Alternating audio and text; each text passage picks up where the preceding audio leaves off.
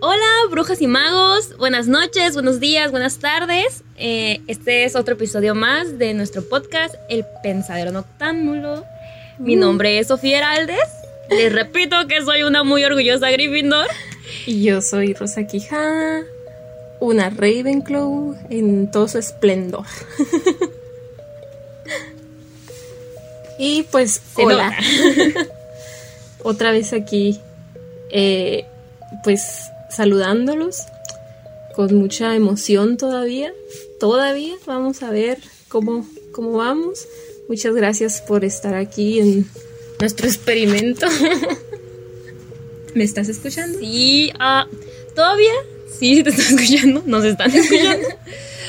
O- todavía no queremos iniciar de que hacer un podcast con temas serios, porque queremos que conozcan como que un poquito más de nuestras personalidades, que se vayan adecuando o amoldando nuestras voces y a distinguir quién es quién, y si no es que ya es muy evidente.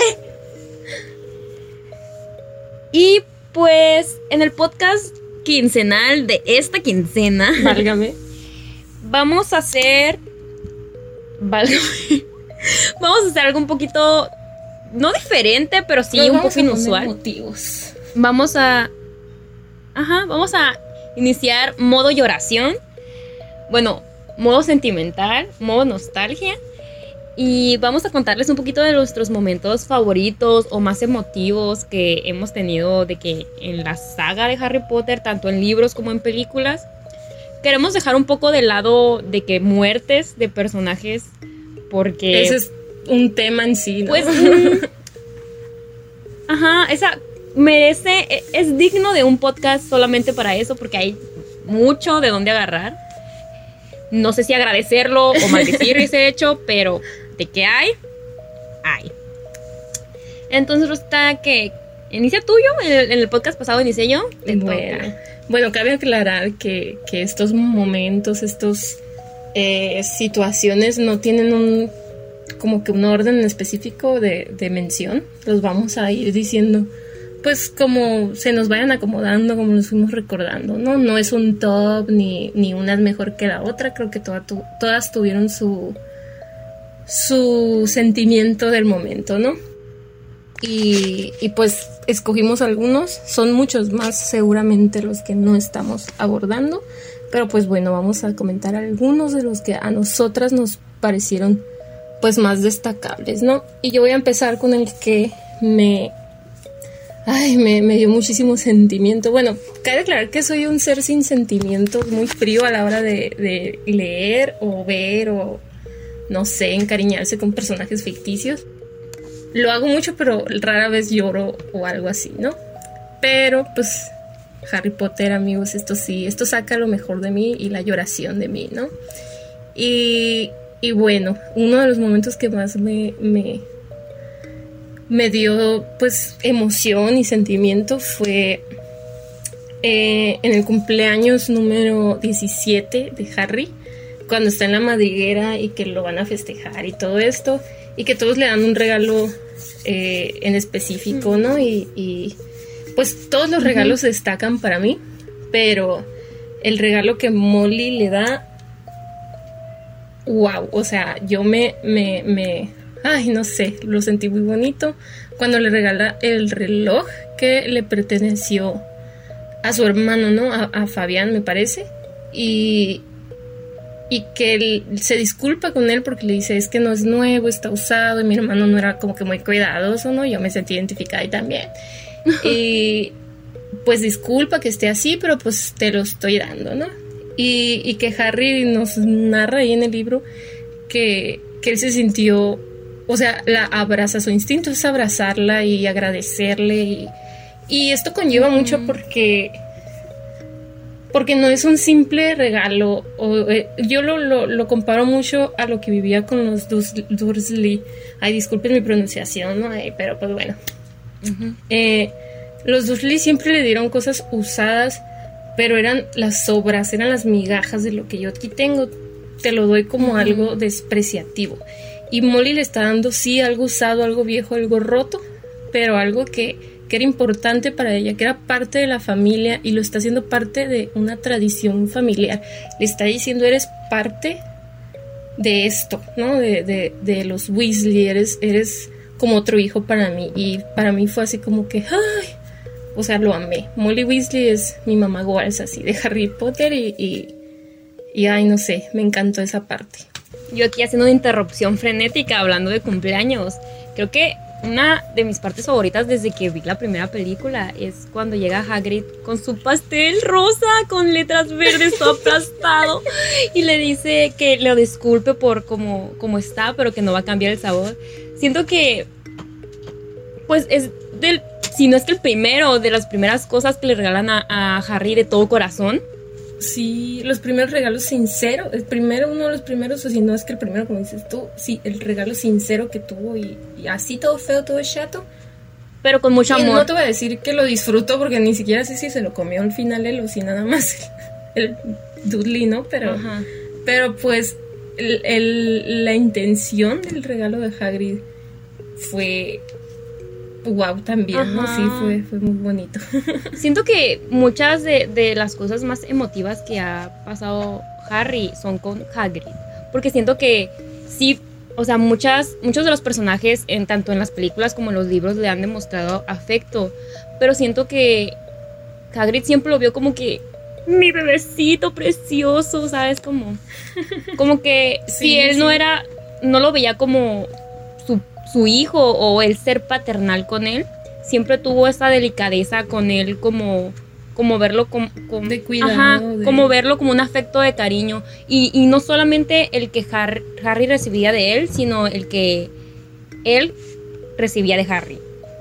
En todo aspecto, cuando lo, lo llevan a Azkaban, cuando lo insultan. Cuando dan las clases y que todos, no, que clases tan zarras y, y que Harry también lo piensa, pero se traga eso y dice, no, si están bien Ajá. padres y vamos y así. O sea, ese apoyo, ese... Sí, no sé, a mí siempre Hagrid me ha dado Sí, extrema ternura. Se me hace uno de los seres más nobles de, de todo el, el mundo de y, Harry y es Potter. él el que... Es él el que lo presenta a este mundo, es él el que le dice, eres Ajá. un mago, o sea, y esa es una de las frases más icónicas, ¿no? También, de que eres un mago, Harry, o sea, wow, ¿cuántos queremos escuchar eso, no? Y, Y fíjate y- que y wow también. Fíjate que ahorita que lo mencionas, de cierta manera, en, si lo vemos, analizamos desde de, de un ángulo, Hagrid es el, el que lo presenta y en algún punto dado el que lo despide cuando creen que está muerto. Que porque Sí. que lo lleva en los brazos. como que, No, no, ag- agárrenme mi corazón, agárrenlo. Sí, no, ese. Y de hecho, pues ya J.K. Rowling confirmó que, que la única razón, bueno, no única, ¿no? Pero una de las razones por las que Hagrid continuó a través de toda la saga era que él tenía, él tenía que ser sí o sí el que trajera el cuerpo de, de Harry. Y, y esa fue su, su, su pro- no su propósito, pero sí una de las cosas que tenía que suceder, pues porque era como tenía que pasar así. Él, él lo trajo y él se lo lleva tal cual, ¿no? La diferencia era el tamaño, ¿no? Del bebecito Harry al, al adolescente Harry, adulto Harry. No le bastó con hacer cargar a Dumbledore, también quiere que carguen al cerdo. sí. Y bueno, hablando de Molly, otro de los momentos que, que me encantó de ella fue, fue cuando Harry vuelve de del cuando Voldemort pues resurge y todo esto después del, del torneo de los tres magos y que Cedric pues murió, ¿verdad? Ah. Y que él se siente tan mal, tan abrumado así, y que Molly le da un abrazo y le dice, Harry, no es tu culpa, tranquilo, no es tu culpa. Ujú. Y que Harry narra que es la primera vez que siente un abrazo de mamá. Y yo estaba así, ay no, mejor mátenme ya. O sea, ese momento creo que fue uno de los que me, me llegó muchísimo porque no lo había visto así jamás. O sea, que Harry nunca había tenido eso, ese privilegio, por decir así. Y, y que ese momento para él fue wow, ¿no? Y, y yo sí tenía así la emoción, de por sí traes la emoción de lo que acaba de Ajá. pasar, de- del duelo y de que Cedric se murió Y y, de que todo esto. Y luego todavía la cereza del pastel ahí, pues no, sí, atrás. Y tú, un chinga Madre se hubiera dolido menos y que no sé qué. sí, Sí. sí, la verdad que sí. siento que tam- siento que Molly ah, es como que un punto clave en momentos emotivos. De, de muchos aspectos en muchos pequeños eh, como que destellos de, de ese pues mm, mm, nostalgia por decirlo así. Por ejemplo los regalos que le hace a Harry de que cuando le manda el primer suéter a Ron y que le manda uno a Harry también. Porque eres de la familia Sí, y, y sí, así es como es un amorcito de persona, como cuando rescatan que el señor Dursley no quiere que, que Harry regrese a, a, a Hogwarts y pues por lo de Dobby, ¿no? Que le tira el pastel a la doña. Eh, que cuando lo rescatan de- del encierro, que ella llega y que sus hijos de que me tenían preocupada, no estaban en sus camas, se llevaron el auto, estoy muy enojada con ustedes, contigo no, Harry, pero con ustedes sí, que no sé qué, es como que, señora, usted es un amor. O sea, usted es la representación de la carisma en hecha mujer. Mm, hablando de la muerte de Cedric. no es que me esté riendo de la muerte de Cedric, no, no soy tan ojete. Pero siento que uno de los. No sé por qué a mí los principales momentos que me dolieron más, que me llegaron más, fue cuando Harry de cierta manera se encontraba con sus padres. Por ejemplo, en la primera película, en el primer libro, es cuando se ve reflejado en el espejo de Oset. O ese, Que. Oset. Sí. Oset. Dispénsenme. que es deseo al Eh, revés. No tiene tanta ciencia. Oye, sí, exacto. bueno, que se ve reflejado él y que se ve con sus padres. Es como que, bebé precioso. No. O sea, siento que de eso hemos estado hablando tú y yo, Rosita, hace rato, de que nunca te das cuenta. Tienes que volver a leer los libros ya teniendo una mente más madura para darte cuenta que Harry siempre fue un niño de, de muy puro corazón y muy maduro para su edad. Y muy deseoso de una familia todo el tiempo. Ajá, De ese amor de, de casa, ¿no? ajá, pero nunca intentó hacer lo, lo- lo incorrecto para obtenerlo, pues. eh, Pero, pero eso es, es historia de otro podcast, de otro Bueno. episodio. Tienes razón, señor. bueno, pues está ese momento de cuando ve a sus padres y como le decía de Cedric, cuando se petatea aquel, que está como que en el enfrentamiento de... Con Con, Voldemort. Con, con Voldemort. Perdón, pero que- el que no debe ser nombrado. El señor tenebroso. Eh, bueno, cuando está con él, que como que las varitas Se repelen. esa- se me olvidó. Ajá, se repelen. se- tiene un nombre esa cosa, pero no, no me acuerdo. Y que se exponen pues hechizos que pasaron por esas varitas. Y salen como que los espíritus o fantasmas de el papá de Harry, la mamá de Harry, Cedric que se acaba de petatear. Y pues que los ve y les dice que pues ahí están con él y que lo van a distraer para que él huya y así. Es como que... Agárrenme, sostengan mi perrito que yo me iré a llorar.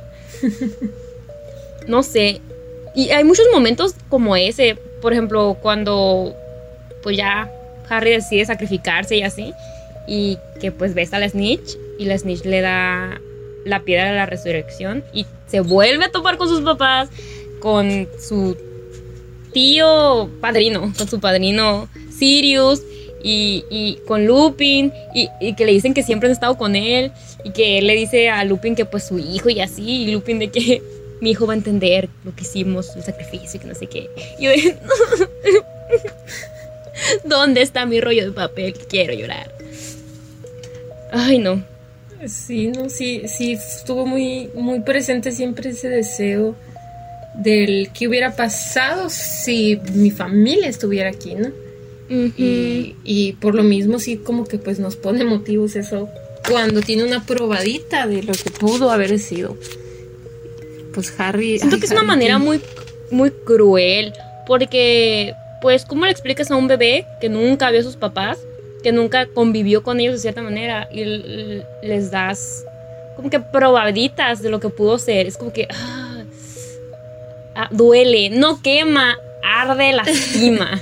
No, y, y sobre lo que decías ahorita, que, que aún así, que nunca tuvo pues un, un buen ejemplo que seguir, se conservó con ese corazón puro, ¿no? Y, y me estaba acordando que un- uno de los momentos en mi, en mi lista es, no es un momento en específico, pero es, es cuando, cuando Harry salva a Gabriel, o Gabriel, no sé cómo se diga en, en francés, a la hermanita de, de Flair, de Flair, eh, y que se da cuenta que no tenía que haberla salvado, pues, que, que fue así casi, casi en vano porque Ron le dice... Cuando se tomó muy literal lo del huevo. Sí, sí, entonces que Ron le dice, ay, ¿tú crees que Dumbledore lo hubiera, la hubiera dejado morir ahí? Y que Harry es así como que se da un, un golpe, ¿no? En su, un golpe psicológico en su cabeza, casi como de, ah, no manches. Ah, no, y, pues le da, razón, ¿no? Sí, le da como vergüenza, pero para mí fue muy, muy, muy bonito porque fue un reflejo total de su corazón, de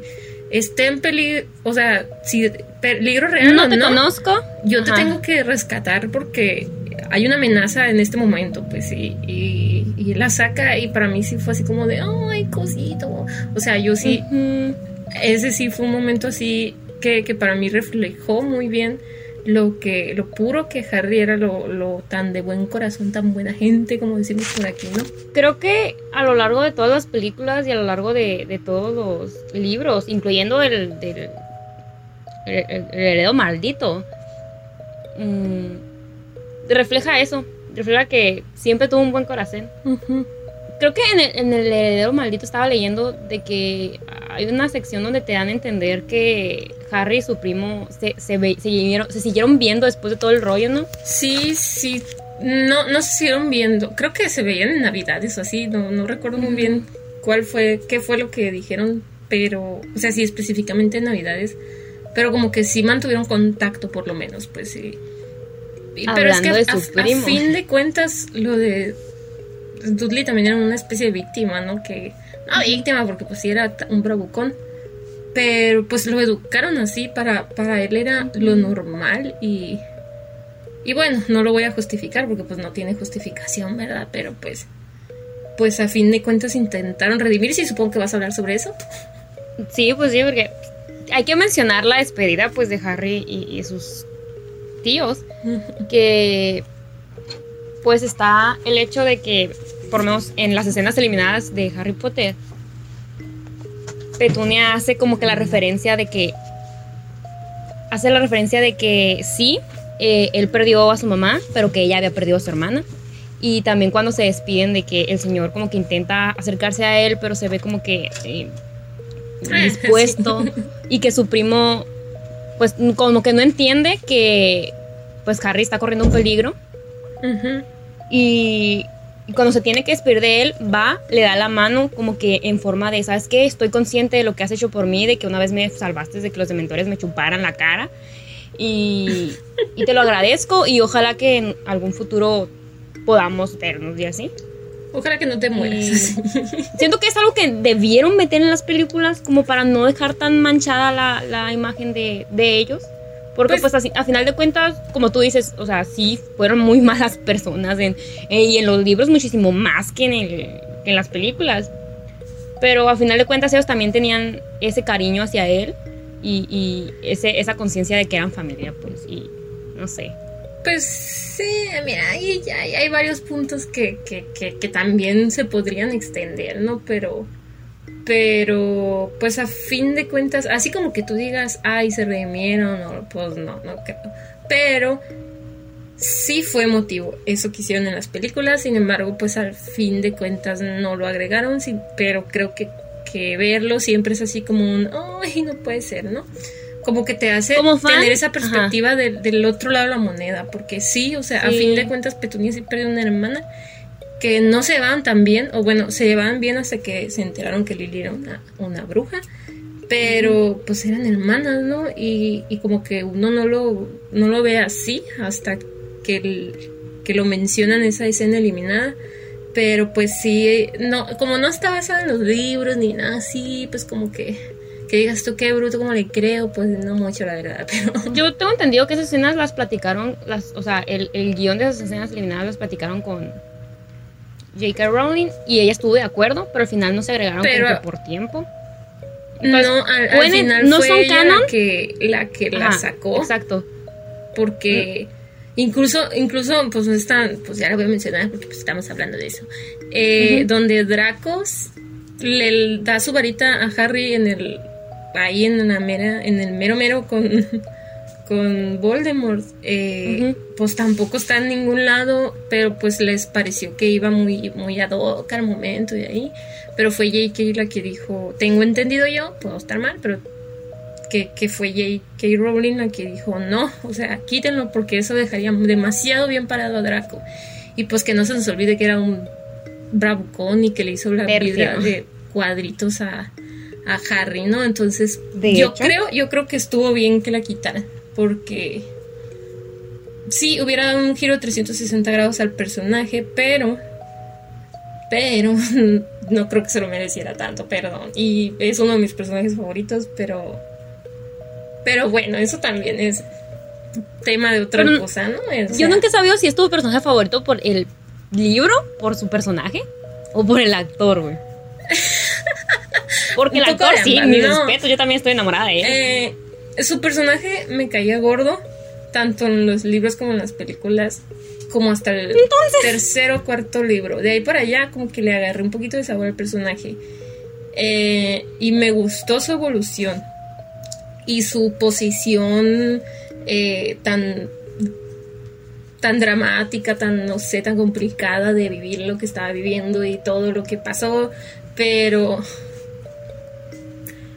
pero no, o sea, sigo pensando en él como un bravucón, o sea, hazle como quieras, aun cuando eh, de mayor, pues ya dijo, no, pues me voy a poner más serio y lo que quieras, pero sí creo que pudo haber cambiado en su momento y creo que en el, en el legado maldito lo, lo reflejan así, como que arrepentido de muchas de las cosas que hizo y le dieron una visión un poquito más que yo tenía así como en mi headcanon, así de, ay, es que a estar envidioso porque tiene lo, le falta lo que Harry tiene y así. Pero, como el legado maldito, pues ya, eso es muy discutible, entonces no, no sé. Eh, Tom Felton, pues sí, soy fan de Tom Felton, la verdad. O sea, Tom Felton como actor, como persona, como influencer, si quieren llamarlo así. ah, qué precioso, la verdad. Pero, pero no, o sea, no. Y, sé que últimamente nos estamos desviando del tema, pero bueno, últimamente hay muchos fans de Harry Potter gracias a Draco porque en TikTok lo tienen súper romantizado y creo que eso también se lo lleva a extremos, pero pues mientras eso haga que la gente se interese, por mí está bien, háganle como quieran. Bienvenido sea. Sí, así es.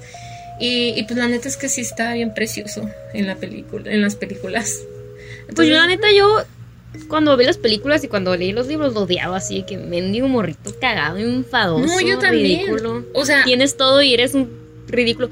Pero luego como que cuando empiezas a analizar otra vez, te das cuenta de, güey, era un morrito, su familia lo influenció toda su vida, creció en una, en una mala relación con todo el mundo mágico en general, no, no, mm, pues esa idea tonta de que la sangre pura y la fregadera desde bebé lo llevo escuchando, entonces no puedes... Es otra víctima de, si lo quieren llamar así, pues tampoco justifica, pues. Bueno, bueno, mira, si nos desviamos del tema, yo creo que volvemos a Vamos, ya agarramos. Bueno, antes, antes de cambiar de personaje, estábamos hablando de Harry, lo recuerdo. Uno de los momentos que también me gustó mucho fue cuando, cuando Harry le cae el 20 de a qué olía su amortentia, porque primero había dicho, ah, huele no me acuerdo bien ahorita, creo que a pasto, creo que a algo así, y algo que le parecía haber olido en la casa de los Weasley, y no te dice nada ahí, pero uno que ya empezaba así como que el chipeo está, ay, era Jenny, pero ah, más adelante, o sea, se da cuenta de verdad que porque huele a Ginny y dice, ay, no manches, eso olí en mi amor tentia. Y eso, ese momento es como que para mí sí me gustó mucho. Ya es como que... Sí, porque, porque fue como que Harry así descubriendo y lo que viene después, ¿no? Descubriendo que sí, que está enamorado de Ginny, o sea, él no lo sabía, pero estaba enamorado de Ginny y, y empieza a evolucionar también en ese aspecto porque bueno, en las películas en las películas está muy mal desarrollado, pero pero es parte de su desarrollo también y y creo que eso es también importante y emotivo porque fue como otro otro escaloncito así del, desarrollo de Harry que ya hablaremos de eso bien verdad pero pues sí ese, en un futuro podcast. Sí eh, el futuro episodio. Pero sí, ese fue uno de los momentos que, que también me gustó mucho, eh, que tenían que ver pues directamente con Harry y creo que pues todos, ¿no? En general, porque pues Harry, vemos todos desde la perspectiva de Harry, pero pues hay muchos otros personajes que viven muchas cosas también. Yo, yo tengo uno con la Ginny, o sea, no es como que emotivo, pero yo dije, dije, uh, uh, cuando andan buscando la, la tiara, la diadema de pues de la fundadora, ¿no? De Robina. Robina, ¿sí, verdad? Si no lo pronuncio mal. De mi fundadora. Ajá. Pues cuando cuando la show le dice, no, pues allá en nuestro, ¿cómo se dice? Sala común. En nuestra, nuestras habitaciones, a la sala común, exacto, no sé por qué se me fue. Allá en nuestra sala común tenemos de que nuestra estatua, estatua, y tiene una tiara si la quieres ir a ver y de que la, la Ginny, no, my girl, mm, no, no, no, que la lleve la luna. Es como que, oh, oh, oh celos, hasta acá apesta, celos. Sí, estuvo muy bastante obvio. Sí. pero muy bonito. No bonito, pero mm, te hace sentir así como de eso, eso, tú puedes. Sí, sí. Defiende lo que es tuyo. Y ah, otras de las cosas que me gusta mucho es como que este, este sentimiento de, de familia que se crea entre ellos, ¿no? Entre pues el trío, entre Ginny, Neville, Luna. Eh, y, de hecho, la creación del, ejército de Dumbledore es en sí uno de mis momentos así como que Fabs también. Y mm, porque todo esto se va desarrollando. Hay personajes que no se desarrollan tanto, que están como que de relleno, por decirlo así, pero creo que igual son parte de y, y no los podemos quitar, aunque el lazo sea más estrecho entre, entre estos seis, ¿no? Ajá. Que y, de, y cuando ven el, dibujo de Luna en su casa también, donde los llamaba amigos y como que para ella, ay, no sé, para mí fue muy bonito toda esa, esa relación. Y, y, de hecho, les llaman a, a, Harry, Ron y Hermione el trío de oro y a Neville, Luna y Ginny el trío de, de bronce, ¿no? Y se me hace muy bonito también como los llaman. Y, y que cuando ellos, el trío de oro no está en Hogwarts en el séptimo año, que es el trío de bronce el que se pone pilas con todo, ¿no? Y, que cómo se van enterando de que, ay, que Ginny, Neville y Luna se metieron a la oficina de Snape y se intentaron robar la espada y yo en mi interior estaba, eso, ustedes pueden, así, ¿no? Demuestren de lo que son sí, capaces. Y, y me encantó. Eh, ay, de hecho, uno de los momentos que se me hacen bien preciosos también es cuando, después de que salvan a, a Hermione del troll en el primer libro, cuando Ron le dice a Hermione, ¿para qué están los amigos? O sea, eso fue ah. el inicio de todo, de todo, de todo, de toda su amistad, de todo lo que iba a pasar. Y, para mí fue así como de, oh, ya le dijo amiga. O sea, wow. Y incluso también cuando, cuando Draco se presenta con Harry, que sucede en el tren, en los libros, no en plenas escaleras, eh, y que le dicen, no, ah, yo soy Draco y te conviene juntarte con, pues conmigo, ¿no? Y que, Harry así como de, ah, pues no mi cielo. y que escoge a Ron, o sea, muy a pesar de todo. Y, como decíamos ahorita, ¿no? Eso también refleja lo buen corazón que tenía. Y que, porque, o sea, Ron ya se veía, hasta en la película se le vio la carita así de, ay, pues ya valió, este, haciéndome quedar en ridículo, pues obviamente. ser humillado por mi pobreza. Y Harry decía, pues no, gracias, ya escogí a mis amigos. Y, yo estaba así, oh y se me hizo muy precioso también, como que desde ahí ya estaba empezando a forjarse ese lazo, ¿no? Ese sentimiento así. Y, ay, no sé, se me hacen bien preciosos todos.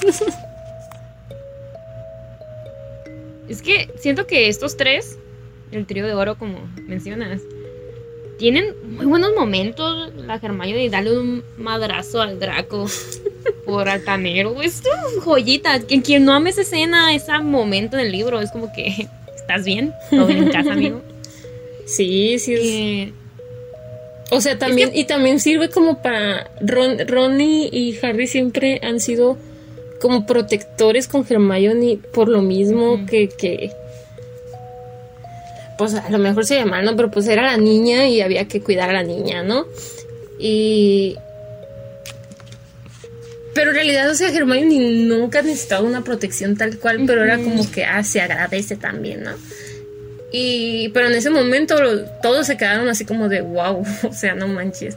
Y lo que significaba también eh, el hecho de que, o sea, Germán se pudo haber echado a Draco a golpes un chorro de veces, de muchas maneras posibles, y no lo hacía porque, pues, niña buena, ¿no? Pero aparte de eso, eh, Draco lo sabía, o sea, Draco estaba así de, ay, me va a fregar, y la cara que pone es que lo dice todo, y que lo hiciera a la manera mogul, o sea, a fregazos, pues le dolió más todavía. Fue doble cachetada. Ajá. Siento que, hablando de defender, hablando del trío de oro y de defender, siento, esto me recordó a la primera vez que como de que intentan defender a Hermione, eh, de que por lo menos, bueno, en los libros pasa una, en los libros y en la película pasa de una manera totalmente diferente.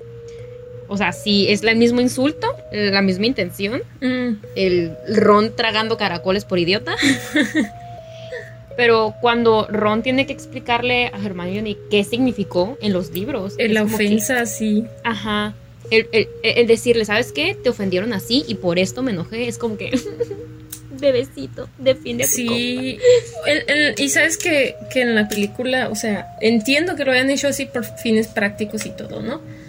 Ajá, facilidad. incluso se me hace todavía más conmovedor en la película porque o sea, bueno, me gusta más en el libro, pero se me hace, o sea, lo reflejaron muy bien pues en la película. Ajá. Eh, como ella sí, en cuanto se lo dicen, como que entra en shock y, que Ron se va bien sobre esa, ándale, vas a ver, ¿no? Y que allá en la cabaña, pues, Hermione llora y, y sí vemos muchas veces llorar a Hermione, pero nunca es por cualquier cosa, pues siempre Exacto. Nunca llora en los momentos de dolor físico o de, o de dolor de estrés o así, siempre está centrada, pero cuando es dolor muy emocional es cuando es cuando llora y eso eso también habla mucho de ella, pues y, y, siempre dicen, "Ah, Ron siempre estuvo detrás de sus lágrimas."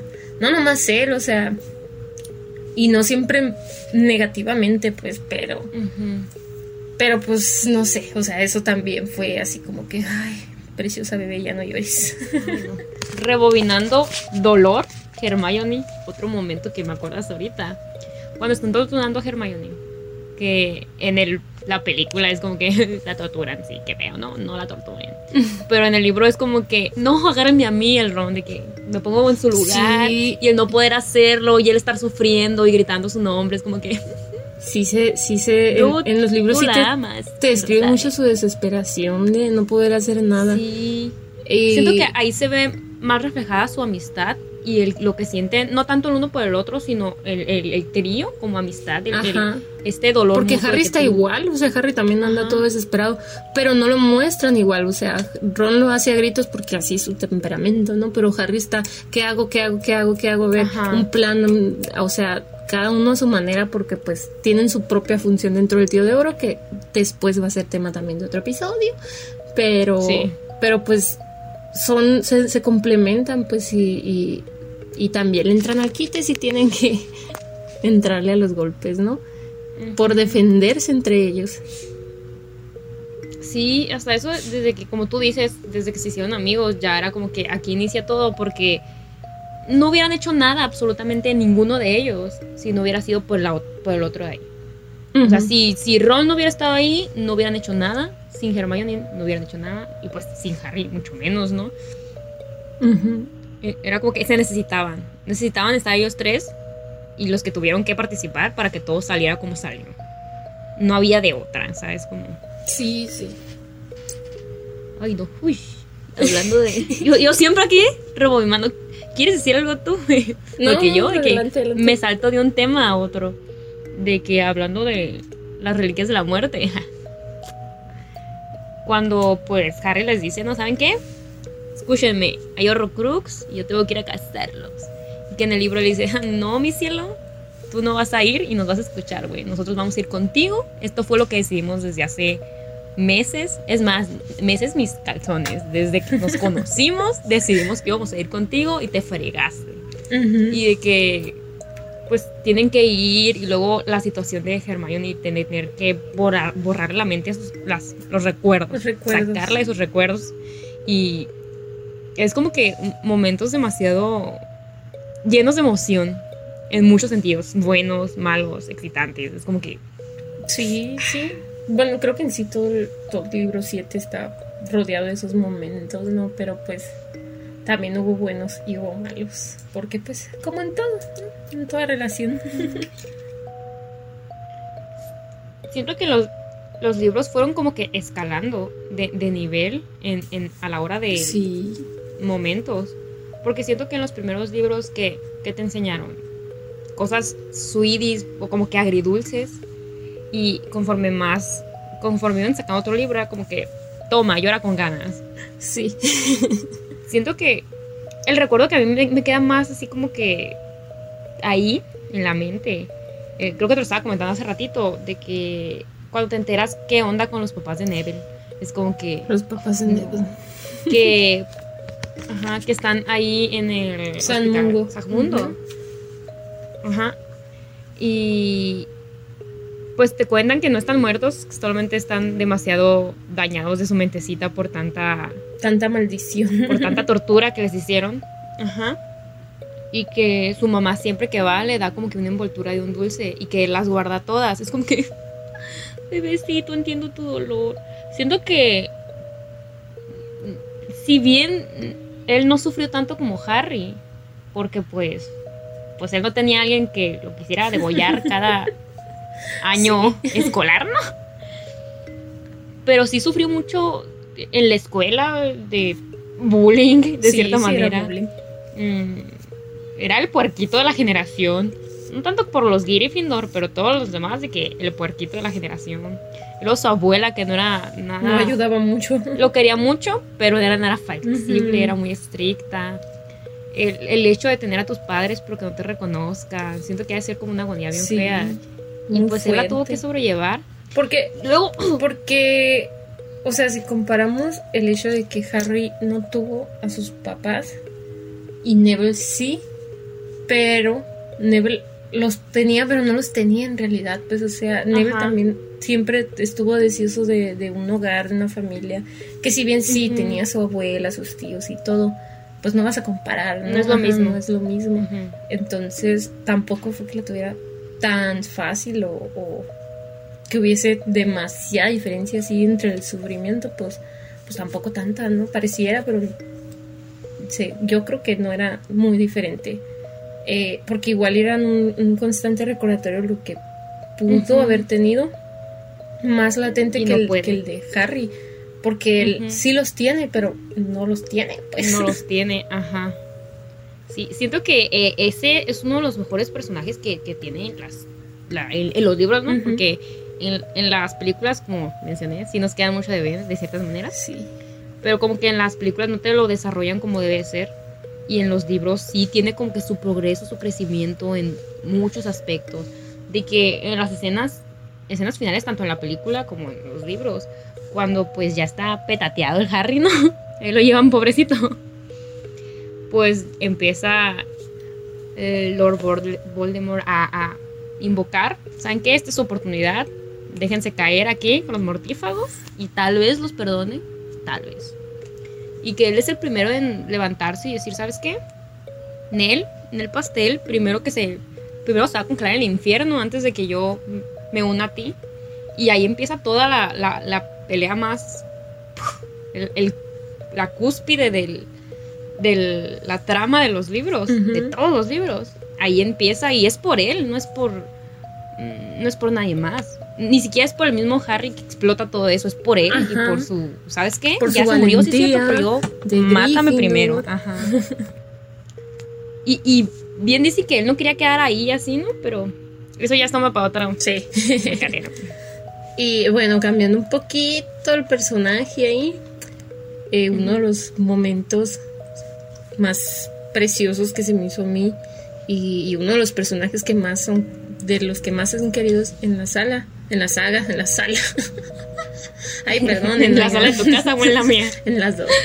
Eh, pues es Dobby, ¿no? Y creo que estamos de acuerdo con eso. Y sí, el momento en que lo liberan es muy precioso y muy bonito y lo que quieran, pero no se me compara. O sea, a mí me gustó mucho más cuando Dobby ahorra todo el dinero que, que había estado ganando para tejerle unas calcetas a Harry y además personalizadas. para mí fue como, no puede ser, o sea, así, así mira eh, Dobby a Harry. Y, y contextuando, contextuando, auxilio ahí con la palabra contextuando, contextualizando, gracias. Eh, la relación de elfos y, magos no mm, rara vez es así, pues entonces eh, y cuando es así es porque hay, hay un deber del elfo hacia el mago.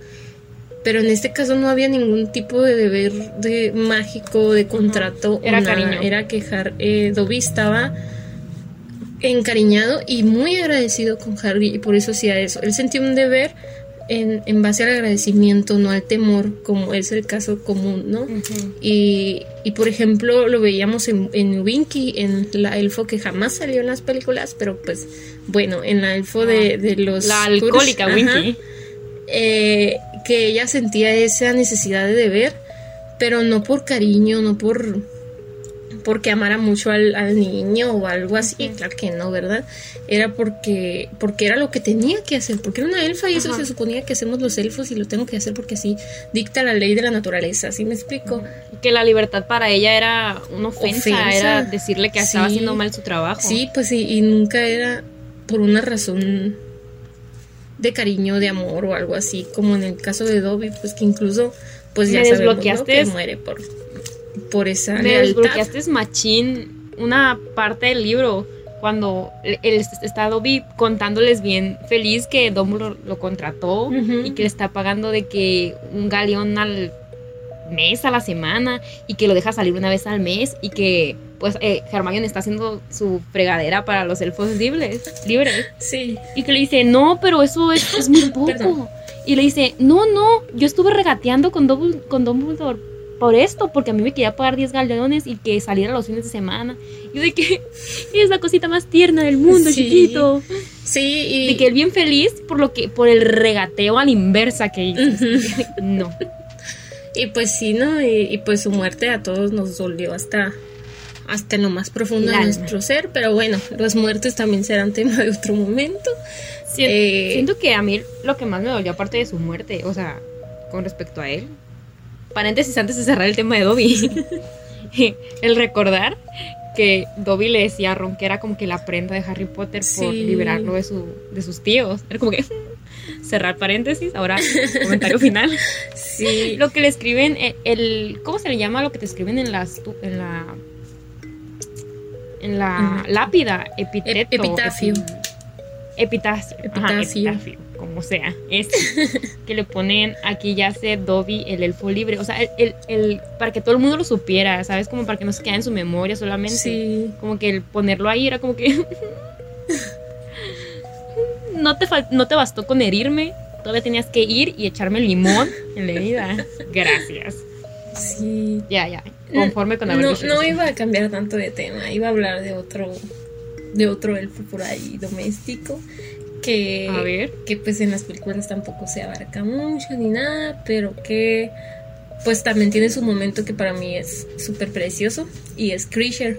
Yo sé que muchos odiamos a Creature al principio, y muchos se quedaron odiándolo, pero en mi caso yo sí le agarré mucho cariño. Y no es un momento en específico, pero cuando Krisher cambia su lealtad a Harry, para mí es como, ay, o sea, no sé, sentí que, que, ay, no sé, se me hizo demasiado, demasiado, un momento demasiado para recordar porque, porque no nada más implicaba eso, también implicaba el, el hecho de que Regulus, el hermano de Sirius, el hermano menor de Sirius, pues le había tenido un verdadero cariño, o sea, por eso decía yo, no siempre sucede porque pues estaba pensando en Regulus, que con ellos sí sucedió. Regulus sí le tenía un cariño a, a Krisher y Krisher a Regulus, o sea, sí había una, una relación de verdad ahí, no, no de contrato ni nada así. Y tan así que, que, que Regulus pues murió por, por Krisher, ¿no? Eh, y creo que eso también es súper importante para el desarrollo tanto de Creature como de Regulus, que totalmente olvidados en, las películas, ¿verdad? Pero pues bueno, eh, fueron muy no importantes. Hay, no existen. Sí, porque pues a fin de cuentas se encargaron ellos de un de uno de los Horrocrux que no fue, o sea, no lo deshicieron, no lo destruyeron ellos, pero fueron ellos los que lo, lo, encontraron, lo, movieron y lo etcétera, etcétera, etcétera, ¿no? Y, y cuando Krisher pues decide ayudar a Harry, sí, Harry lo, lo, se podría decir que lo empezó, lo medio manipuló para que pues le tuviera la confianza y la lealtad y lo que quieras. Quedaba de otra amiga. Exactamente, o sea, no, no era como que pudieran hacer otra cosa en ese momento, pero creo que después fue sincero, o sea, en el momento sí fue así como de necesito que me digas y te voy a decir lo que necesites escuchar para, para que sueltes la sopa, ¿no? Pero creo que ya conforme fueron avanzando eh, los días y las semanas, no, no recuerdo cuánto tiempo se quedaron en la, en la casa de los Black, pero, o sea, Grisher los atendía de verdad ahora sí, hasta Hermione que, que le tenía tanto odio, ¿no? Eh, ya con sinceridad y ellos pues Hermione siempre lo trató bien, pero pues Ron y Harry no. Y, pero ellos también lo empezaron a tratar bien y se dieron cuenta de que pues así era mucho más llevadera la cosa, ¿no? Y creo que sí le tuvieron cariño. Mucho más. Nunca nos dicen qué pasó con Creature y la casa de los Black y todo esto, pero le pertenecían a Harry, entonces Harry anda por ahí vivito y coleando, entonces yo digo que, que pues se quedaron con, tal vez no con el lugar o, tal cual así, pero pues Creature eh, pues siguió su lealtad hacia Harry y creo que, eso es importante también. Y, y, no sé, me parece muy bonito porque además refleja este lado también de los Black que, que no siempre se vio que, que sí había gente buena. y, podemos mencionar algunos, ¿verdad? Pero pues bueno, eh, Regulus tuvo este, este camino de mortífago, pero se dio cuenta de las intenciones verdaderas de, de Voldemort y entendió. Y fue así como que está bien, ya entendí, está mal. Que terminó muriendo por eso, ¿no? Y... Como dice nuestro querido y amado perrito petateado, siempre hay luz y oscuridad dentro de nosotros pero lo que nos define es, son los caminos que tomamos. Sí. Entonces. Si algo bueno hizo Sirius Black fue decir eso. es su. Es su pitafio también. Me da mucha risa que dije perrito petateado, sí. perdón. Me disculpo. Yo también lo quiero mucho, pero no sé, lo quería decir a mi manera. Eh, sí, Sirius Black eh, es otro personaje. Los Black también hizo de las suyas y buenas. Eh, malas. Buenas, malas, según yo, pero bueno. Eh, y bueno, están otros Black como es Andrómeda y bueno, el caso es que no nos vamos a ir muy extenso porque los Black, uy, el árbol genealógico de los Black está súper enredado con... Esperen un próximo capítulo. Sí, que trate exclusivamente de los Black. Pero pues, puros capítulos prometimos aquí, ¿no? Nos los van a cobrar. Vamos iniciando, ¿qué podemos decir? Eh, pero pues sí, creo que, que Creature dio bastante emoción, primero negativa, primero bastante de odiosa, pero luego ya como que le cambiamos un poquito el chip.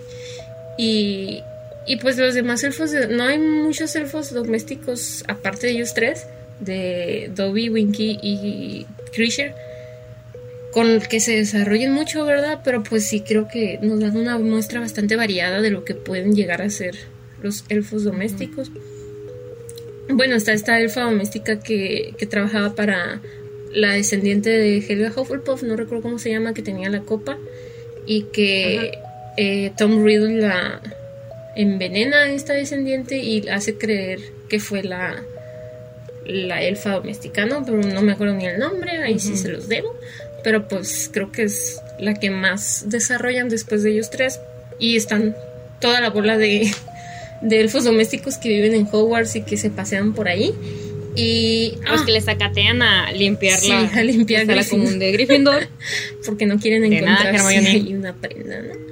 pero de hecho hablando de ellos creo que Krisher también uno de sus momentos es en la batalla de Hogwarts cuando lidera a todos los elfos domésticos para que empiecen a, pelear también, picoteando pies que le hace, pero pues le vamos a entrar, ¿no?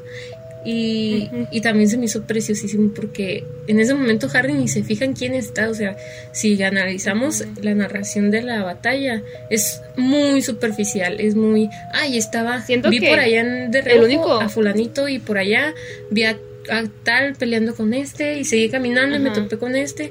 Y o sea, ¿por qué él anda así? Pues de un lado para el otro y no sabe. No, no, no entiende más que el- su objetivo y vámonos, lo que pasa enseguida, pues ni modo. Entonces así es como ve a Creature nomás corriendo con todos los elfos y como Ujú. que no le da mucha mucho enfoque, pero pues sí es algo de descata, Yo siento que los poquitos puntos de conciencia de, de los elfos es cuando Ron lo menciona de que hay que ir a avisarles y, y eso, pues, de que los está liderando. Ah, eso que hace que bese, que Hermione lo bese. Razones por las cuales besar al chico que te gusta. Porque quiere liberar a los elfos. elfos domésticos. Número uno. Muy bien. Y bueno, creo que otros de los, de los momentos que a mí me pareció preciosísimo sobre la batalla de Hogwarts también, y creo que todos coincidimos, es cuando McGonagall, McGonagall hace este hechizo tan, tan precioso. Los hechizos tan preciosos. Ah, no, no, sí, él. El hechizo precioso de... No estás diciendo los protectores, estás a- los de ya sé cuál. Dale, dale. El hechizo que, si recuerdo bien, es el de. Eh, Prietotum Locomotor, ¿no? Sí, eh, tal vez me equivoqué, pero no me acuerdo, ¿verdad? Eh, pero sí, el hechizo que hace que los, los las estatuas, las formas Defiendan de piedra se empiecen a mover y defiendan el castillo. Uy, yo creo que a todos se nos puso chinita la piel. Nos emocionamos nosotros, se emocionó ella. Sí, Todos. siempre quise decir ese hechizo, ¿no? Pues todos, ¿no? si estuviéramos en su posición. Eh, y bueno, otro de los, de los momentos que, que me gusta muchísimo, que ya incluye, bueno, ahorita hablábamos hecho de, de Draco, Eh, no es sobre Draco, sino sobre Narcisa, sobre su mamá. Me, Mm, sí. me da mucho sentimiento cuando cuando le pide a Snape que que lo cuide, o sea, y que no deje que mate a Dumbledore, que haga que incluso hace que haga un juramento inquebrantable, ¿no? Para todos es así como de, ay, pues es la mala y así. Pero o sea, Es su mamá. a partir de ahí se marca el punto de me importa un comino lo que Voldemort quiera hacer, me importa nada ya, o sea, yo lo que quiero es que mi hijo esté a salvo. Y, y a partir de ahí ya ella cambia su lealtad, pues desde que Lucius pues lo mete a Azkaban, ¿verdad? Porque andaba en el ministerio haciendo cosas. Y, y ella entiende ahí que, o sea, ya no vale la pena esto, yo lo que quiero es a mi familia. Y creo que ese es un De momento que cambia mucho porque a partir de ese sentimiento es que le salva la vida a Harry, ¿no? Entonces, eh, me De encantó. hecho, si no hubiera sido por ella, ya petateado de verdad. Todo hubiera sido muy diferente también. Y, y pues sí, creo que ese es, ese es un momento también que, que es de admirar. Y bueno, el otro momento eh, de los que tengo aquí ya tiene más que ver con uno de mis personajes, de mi personaje favorito, yo creo.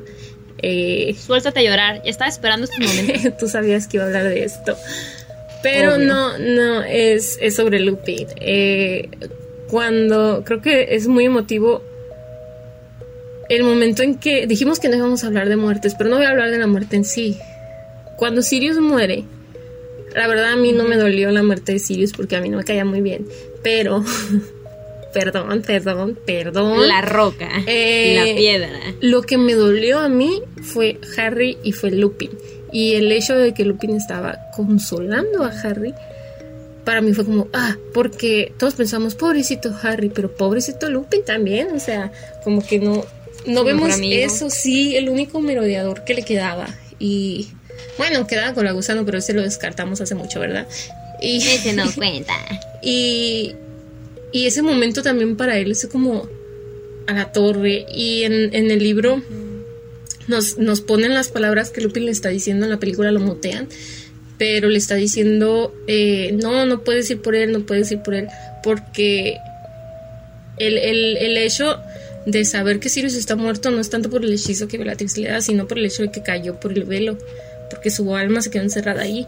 Entonces, eh, Lupin está en, en, en plan no lo podemos recuperar de ahí. Y Harry está, no, está del otro lado, mira, me voy a asomar y ahí va a salir y ya se la creyeron, ¿no?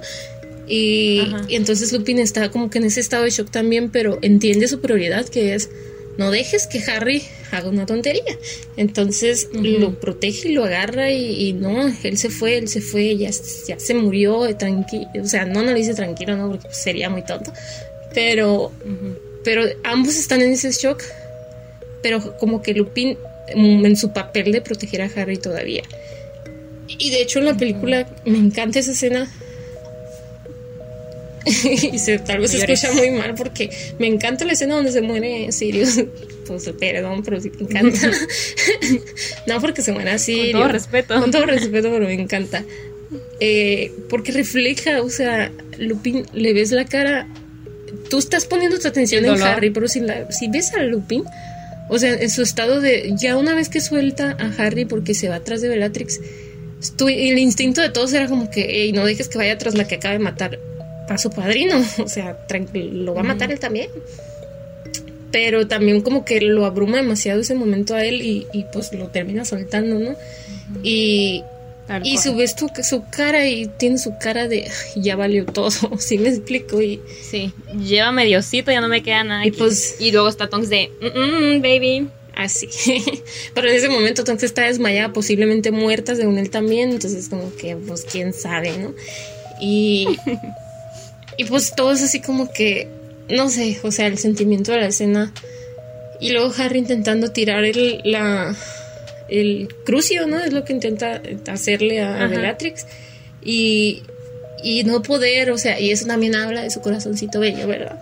Pero pues creo que, que Lupin consolando a Harry es así como uno de los momentos más... Ah, les digo, no tanto por la muerte de Sirius, a mí eso es como que ni me fue ni me vino, la verdad, pero yo siento que Lupin es uno de los mejores personajes de Harry. Yo no lo siento, lo sé. Pero tú porque lo amas, yo de una forma más realista. oye, es realista. Lo analizo y digo, o sea, está muy bien constituido, pues no, no es como de que, ah, Snape, malo, bueno, versátil. No, desde el principio siempre es como que soy esto, ¿sabes? y, y, de hecho, otro de los momentos emotivos que me encantaron fue cuando cuando Lupin le pide a Harry ser el padrino de, Teddy. Porque, mm. Muy aparte de que, ay, qué hermoso, ¿no? Eh, porque eso también tiene su significado. Pues si, si nos dimos cuenta, o sea, Sirius en su papel de padrino, él ya se había hecho responsable de, de Harry, e incluso antes de que murieran Lily y James. Entonces, eh, era, era como decirle Harry, quiere ser de mi familia, o sea. Y para mí. Ahora los tres merodeadores vamos a ser una familia. Sí, pues ahí, ay, sí, por favor, así, ¿no? Y también tenía el hecho de que, pues, acababan de pelear. La última vez que se habían visto era porque Harry le había mentado hasta lo que no a, Lupin, ¿no?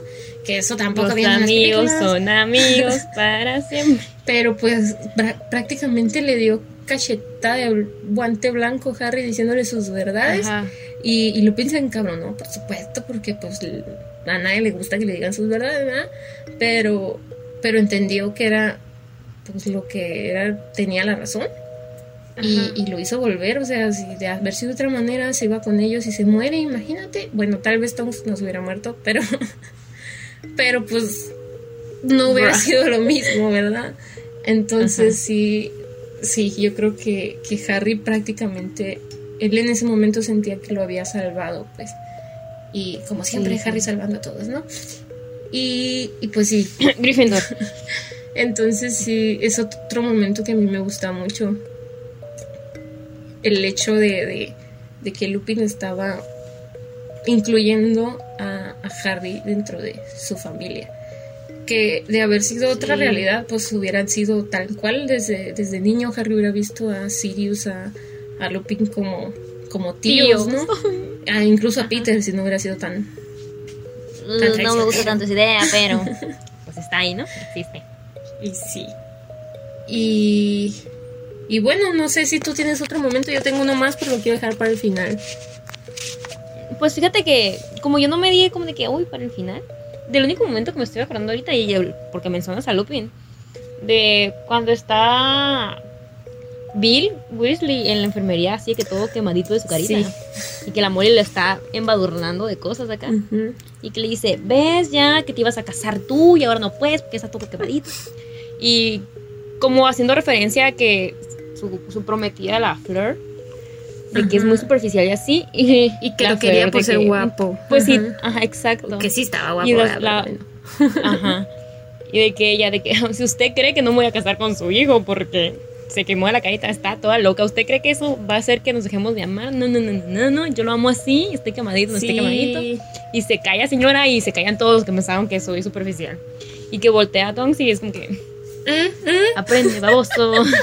Sí, también es uno ¿Por de qué mis no momentos aprendes? preciosísimos, ¿verdad? Ya sabes, yo así como que... Siendo que fue una... Fue, fue algo que no, no era necesario en su totalidad en los libros. Pero es algo que sí le agradezco demasiado a J.K. Rowling. Es como que gracias por esa escena que no sabía que necesitaba hasta que me la diste. diste, sí. Y incluso el- el- el- la continuación donde, pues ya ves que ni, ni Fleur ni, ni Molly se habían llevado muy bien, que digamos. Y nadie, de hecho, Ajá. como que todo el mundo Mm. le sacaba la vuelta a Fleur. Entonces, Pues es que es- se ve- siempre se vio muy de mamona, Sí. hasta, en el, hasta en las películas. de hecho, pero bueno, eh, como que en ese momento, o sea, que se están gritando y peleando y todo, y luego se quedan viendo, y luego se abrazan llorando. Entonces, ahí es como el, el reinicio de todo, o sea, y se me hace muy precioso también porque Molly también le cae el 20 de, "Ey, no puedes controlar todo, no puedes estar siempre con todo perfecto, tienes que dejar que tus hijos también, pues vean qué onda, ¿no? Y, y pues entiende que, que, que de verdad se quieren y se aman y, y ni modo. Sí, creo que eso es preciosísimo también. Y, La Molly queriendo controlar a sus hijos. y pues por supuesto, ¿no? Que si es de Remus y, y Tonks, pues yo pues feliz también, ¿no? Yo ahí estaba así como que... "Uh". Sí, mis personajes favoritos y, y, y, pues son pareja, entonces ya sabrán. Eh, y bueno, no, pues para terminar, yo creo que el momento más emotivo de toda, toda, toda, toda, toda la saga es el último capítulo del, capítulo del séptimo libro, el 19 años después. Ay, güey. Tenías que mencionarlo Sí, lo último, claro. que no me acordé yo y que lo hiciste tú. El, el 19 años después es, es un cierre de. Ay, de, de toda. De todo, o sea. Es, es un decirnos, ok, perdimos cosas, eh, perdimos personas y, y nos fue de la fregada, sí nos fue de la fregada, pero hay, vi- hay, hay esperanza, tenemos vida, estamos juntos con familia, tenemos amor, muy cursi, ya sé, pero pues fue lo que pasó, ¿no? Y que nos muestren a sus hijos y cómo sus hijos también van a ir a Hogwarts y vivir sus propias aventuras y, Es, Igual- incluso, pues también nos dicen que Teddy y, y la hija de, de Flor y de Bill, pues ahí andan de caramelosos, ¿verdad? Entonces, como que nos van dando un cierre a todo, o sea. Sí, o sea, Teddy vivió sin sus padres, vivió con su abuela, pero pues está viviendo su vida también. Y, y, y, pues Victoria, ay, no, no sé pronunciarlo en francés, por eso digo Victoria, perdón.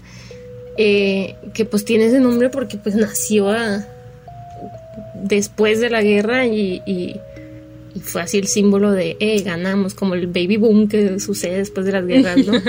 y es la representación. Oye, ¿qué significa que te quieran matar? No lo sé. Yo nací después. sí, y yo nací un año después. Entonces es, es ese ateísmo de esperanza de el arco iris después de la tormenta.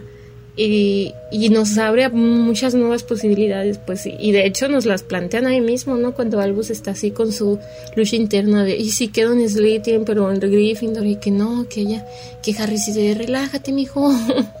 ya sabemos que Slytherin es la igual que casa más tú, fregona. pero tú no tienes tanto problema. Sí. Yo no sabía ni qué onda. Y quedé en Gryffindor, tú como quiera. Y pues sí quedan en Slytherin, ¿no? Pero pues bueno, ¿no? Y Neville, de que tú no pasaste cuatro minutos ahí en un debate. tú por lo menos estabas dividida entre Gryffindor y Slytherin. Yo quería la otra y no me la dieron. Sí. Es como... Y, y sí, creo que ese es el momento más emotivo de todo porque pues es el... Creo que ya para pasó todos, todo Tanto en el libro como en la, en la película. que En la la- película. el maquillaje. en la película películas. hicieron unas ediciones bien feas, pero eso ya no nos corresponde, es de vestuario. Pero pues también en Es ese momento problema. ellos tenían... ¿Qué, qué habrán tenido? Unos... Ni sé cuántos años tenían, pero a lo mucho 20, alguno de ellos.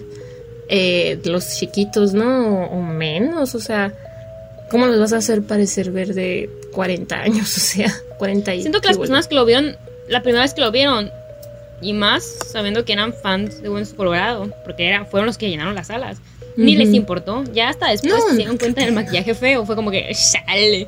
Sí, ¿no? Y de hecho eso te crea mucha, mucha expectativa cuando... Porque me ha pasado con muchos libros que sí leí y después me fui y los vi al cine. Como que llevas esta imagen en tu cabeza y... Y pones atención a muchos detalles muy superficiales y como que a los importantes de repente no, No los los notas. Hasta después que lo ves ya con más atención en general, ya dices tú, hey, eso no lo vi la primera vez que lo vi y como que hasta después ya no te gusta. Y así me pasó con muchas que las vi y me encantaron, luego las volví a ver y no me gustaron. Pero pues también depende de qué ojos lo ves, ¿no? Y, Sí. y a veces vemos los ojos Como con- cuando te avientas las películas de Percy Jackson y dices, ah, están entretenidas, pero luego te avientas los libros y las ves y dices, ¿qué pedo? ¿Qué onda con esta Sí, caca?" me pasó, te pasó y nos pasó a todos. Pero pues sí, Sí. creo que a pesar de todos los, los cambios de las películas de Harry Potter, creo que cumplen bien su función. O sea, sí te llenan, sí te empapan del mundo mágico, sí te cuentan a grandes rasgos la historia que se entiende y tú y yo lo entendemos muy bien que al- cuando adaptas un, algo así, no Eh, puedes poner todo, no se puede. Entonces, eh, creo que lo hicieron bien. Creo que las cosas que cambiaron, la mayoría estaban bien cambiadas, bien adaptadas y que ese 19 años después nos llenó. Sí, no sale Teddy, ni modo. Hasta estaba el actor ya, Pero es pues lo que hay. ¿no? Eh, bueno, de acuerdo. Eh, pero me encantó, me encantó tanto en la película como en los libros y, y qué padre que continuara y qué padre, y también no tan padre, pero bueno, ¿no? Con el legado maldito y que viéramos un poquito más. Eso creo que fue lo que no me gustó del legado maldito, que rompieron ese hechizo que me había puesto el 19 años después. Que fue como el 19 años Y después. lo rompieron de una manera no muy grata. Ajá. O sea, todavía cuando lo rompes y tú dices, bueno, está chido. Eh, como ha pasado con otras cosas. Pues, Pero mira, siento que no estoy echando la sal ni nada, ojalá que no pase muy pronto, pero siento que si continúan de que todo este mundo después de que se muera la autora, no estoy diciendo que se quiera que yo quiera que se muera o algo así, pero si saben continuarlo después de ella y lo expanden a otros niveles, aparte de los muchos niveles ya que ya están, tienen mucho de dónde escoger y para mucho para dónde moverse, sobre todo ahorita porque ella en vez de irse para enfrente se fue para atrás, o sea, en vez de extender el mundo hacia adelante, hizo lo profundizó, que, que siento yo que fue una buena elección. sí, de hecho, yo Eh. prefiero mil veces el, el profundizar en lo que ya está que crear nuevas cosas porque luego vienen las decepciones, pues, y, y creo que ya hay algo, ya hay un, un- ya tenemos una impronta, pues, de esto, no quería decir impronta porque, pues, no sé si se escucha muy acá, pero pues ya tenemos algo grabado en nuestro cerebro lo que es y siento que seguirle para adelante sería destruir eso que nosotros tenemos. Entonces, profundizar en lo que ya pasó en las precuelas. Eso sí estaría bien porque yo no sé, Sí. yo te podría dar mi riñón o una parte de mi riñón o uno de mis pulmones, no sé. Lo que necesite tu pulmón porque pues los tuyos no están muy acá, ¿no? te lo daría por afirmar Perdóname por ser asmática. todos y cada uno de los de los fans de Harry Potter queremos algo sobre los fundadores de Hogwarts. Uy, las teorías que nos hemos sacado ya sin que nos digan nada, todo está bien padre. Es que sería wow. O sea, siento que, como te decía, siento que si ella tomó una muy buena decisión de irse para atrás, pero si en algún punto en el futuro alguien quiere iniciar algo, ya tiene las bases muy bien establecidas. No más que no la riegue. en cuanto al mundo, no. Sí, sí, sí. Siento que ya Harry Potter ya no deberían moverlo No, no, más, no. de que ni el legado ni nada. Pero sí pueden crear historias nuevas basadas en este En mundo que ya están creando. Porque luego está la duda también de, de cómo afectaría todo esto moderno y la tecnología que tenemos ahorita y, y cosas que no había cuando estaban inscribiéndolo. Entonces.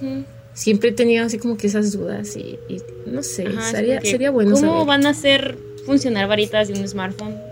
Va, va a haber conoci- conexión Bluetooth. Hay algo con el Wi-Fi, ¿sabes cómo? Que- y va, va a tener que pensarle, es, algo- es un tema para pensar. Pero bueno, Ya luego hablaremos de esto. sí. Eh, Bueno, pues, chicos. Nos extendimos bastante. Demasiado. En comparación con el primer episodio que fueron 25 minutos, esta es una hora entera, casi, casi. si no es que más. Y pues, como les dijimos en el episodio pasado, esperamos no haber puesto ningún hechizo de sueño sobre ustedes en esta bella y muy. Esperamos que amena hora. Les recuerdo que yo soy Sofía Heraldes Y yo, Rosa Quijada. y los esperamos Y la próxima Channel. Ah, no. los vamos a esperar como patrón fallido la próxima quincena, muy tarde. Sí, sí, ya van a quedar nuevo. los episodios cada martes, cada 15 días. Y, y pues nos estaremos viendo. Les recordamos que tenemos un Instagram que todavía no hemos alimentado, pero muy pronto lo haremos, que se llama P, nos pueden buscar como p.noctámbulo. Síganos, por favor. Y pues este es el adiós. Bye. El hasta pronto. Así es, muchas gracias. Nox.